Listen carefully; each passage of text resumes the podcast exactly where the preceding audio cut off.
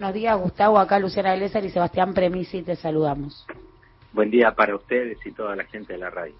Gustavo, ¿cómo leer eh, la cuestión Malvinas desde allá, no estando tan cerca?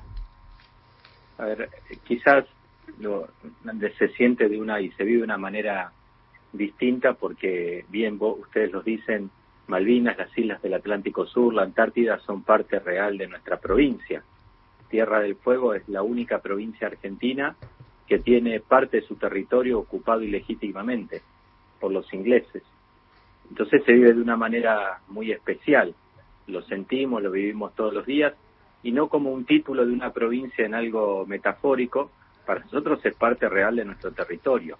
Entonces uno lo vive y lo sufre de esa manera distinta como lo vivimos todos los fueguinos. Así que es, es algo especial por ahí conmemorar el 2 de abril con todos nuestros queridos excombatientes que están a lo largo y ancho del país, no solo los que viven en nuestra provincia. Pero lo vivimos con ese dolor de tener nuestro territorio ocupado ilegítimamente. Gustavo, ¿cómo te va? Sebastián Premisi te saluda. Eh, yo viví eh, varios años ahora en, Río Gallegos, entonces eh, la pregunta te la traslado desde qué dice la, digamos, cómo se vive, cómo vive la ciudadanía esa cercanía eh, con Malvinas, ¿Qué, qué, qué recuerdos tiene la ciudadanía de, Malvinas al haber estado tan, tan cerca, ¿no? Y haber sido quizás más partícipes de, la guerra que en otras partes alejadas de, geográficamente de, la Argentina. Bueno, vos, lo habrás vivido, como la Patagonia lo vivió de una manera especial, Tierra del Fuego lo vivió de una manera especial. Primero llegando y acobijando a tantos soldados que llegaban de distintos lugares del país para pelear eh, por una por la parte de nuestro territorio. Se sentía desde la organización ciudadana, de los apagones, de los alertas, de los toques de sirena, de ver despegar los aviones eh, que salía tanta cantidad y volvían menos. Entonces la gente lo recuerda con mucho dolor, con mucha emoción, del que hacía el pan y le llevaba a los soldados, de los que llevaban el combustible. Estaba involucrada la ciudad, ¿no? Militares y civiles la ciudad se había involucrado, creo que como se vivió, creo en toda la Patagonia, principalmente Santa Cruz y Tierra del Fuego, pero se vivió con esa fuerza y hoy se lo recuerda a la gente que, que estuvo en ese momento en el conflicto, lo recuerda con esa emoción, con esa tristeza, con ese dolor. Yo me recuerdo, mira, hace dos años yo era intendente de Río Grande y recibimos a un grupo de aviadores que había participado en la guerra y se habían encontrado con vecinos nuestros que relataban esos momentos cuando salían cinco o cuatro aviones y volvían tres y el dolor de, de, la gente, ¿no? Del vecino común que contaba cuántos salían y cuántos volvían. Entonces, ese dolor todavía queda muy marcado, ni hablar de nuestros queridos excombatientes, ¿no? Que se quedaron a vivir en nuestra, en nuestra provincia. Y bueno, es la emoción permanente del relato de ellos de la guerra de Malvinas. Gobernador, vayamos a la coyuntura, porque, a ver, Tierra del Fuego fue una provincia que recibió políticas muy intensas de desarrollo industrial durante los años del kirchnerismo, eh, mucha promoción de la industria allí, luego el macrismo con una destrucción total de todas las políticas desplegadas y ahora COVID, ¿no? Entonces, esta pregunta, por un lado, la cuestión sanitaria, cómo se vive en la provincia, uno supone que a menor población más fácil de controlar, pero también la cuestión económica. Mira, eh, lo que vos decís es clave. Eh, Tierra del Fuego en su momento eh, lo dijo muy bien el ministro Guado de Pedro en la visita del presidente.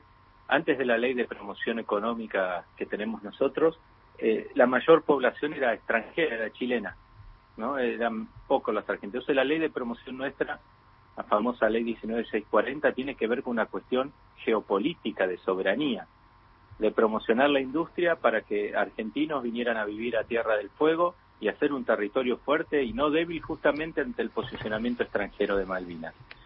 Y eso dio resultado. Luego con el gobierno de Néstor eh, cobró un impulso, la verdad, muy grande toda la industria nacional, no solo la Tierra del Fuego, toda la industria nacional, porque apostó a la generación de empleo y de desarrollo y de crecimiento con la industria.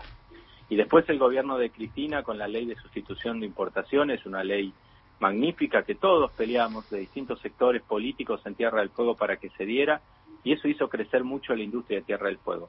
Y la industria de Tierra del Fuego creció, muchos hablan de ensambladoras en un sentido despectivo, ¿no? sin conocer cómo son los procesos productivos que hoy se dan en la industria en general, en la industria automotriz, en Córdoba, en Rosario, donde sea, en Brasil, donde sea. Y la industria tecnológica de Tierra del Fuego alcanzó un nivel altísimo.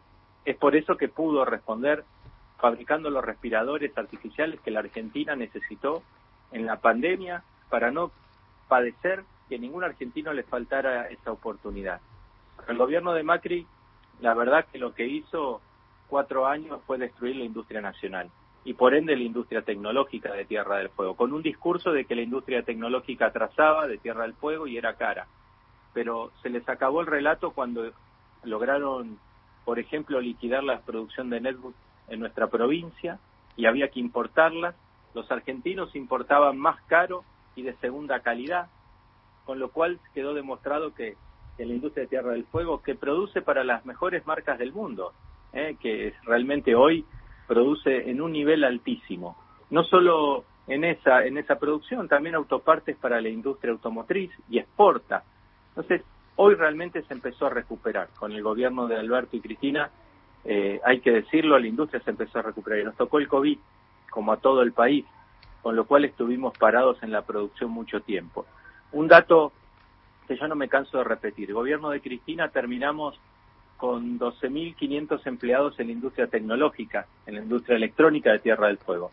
Gobierno de Mauricio Macri con 5.500. Para una población general de 200.000 habitantes eso es muchísimo, es muchísimo. Y eso trajo un problema de crecimiento de la desocupación y la pobreza muy grande.